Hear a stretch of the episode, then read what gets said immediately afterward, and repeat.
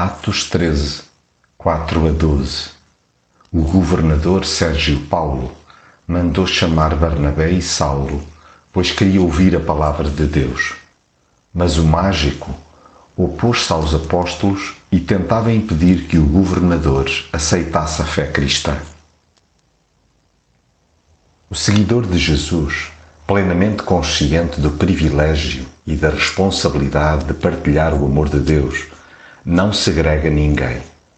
Onde o Espírito conduz, ele vai. Sejam locais de felicidade mascarada, pontos de religiosidade oca ou bastiões de superstição.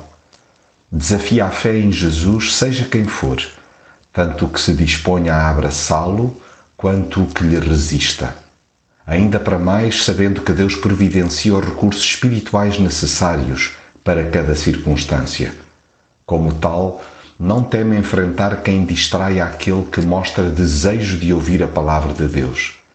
Encara sem rodeios quem procura desviar outro da fé. Cheio do Espírito Santo, fitando os olhos naquele que de forma habilmente inquinada impera o relacionamento com Jesus, denuncia tamanha perversão e confronta-o com a mão do Senhor. A cegueira espiritual temporária pureza experimentada, permite-lhe perceber a sua própria desorientação, a necessidade premente de ajuda e a urgência de tatear a fé. Enquanto pondera, há quem felizmente se renda de imediato a Jesus, nele creia e se maravilhe com o seu ensino. Por tudo isto, seja ele sempre firme e arrojado, mesmo que impopular, em dá-lo a conhecer.